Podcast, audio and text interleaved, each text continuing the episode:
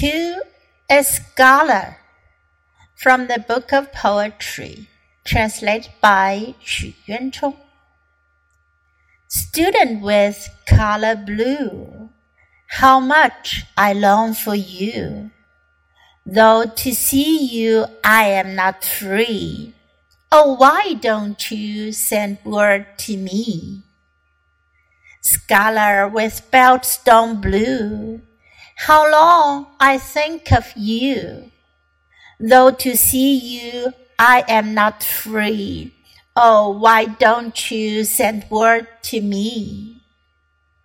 I'm pacing up and down on the wall of the town. When to see you I am not free. One day seems like three months to me.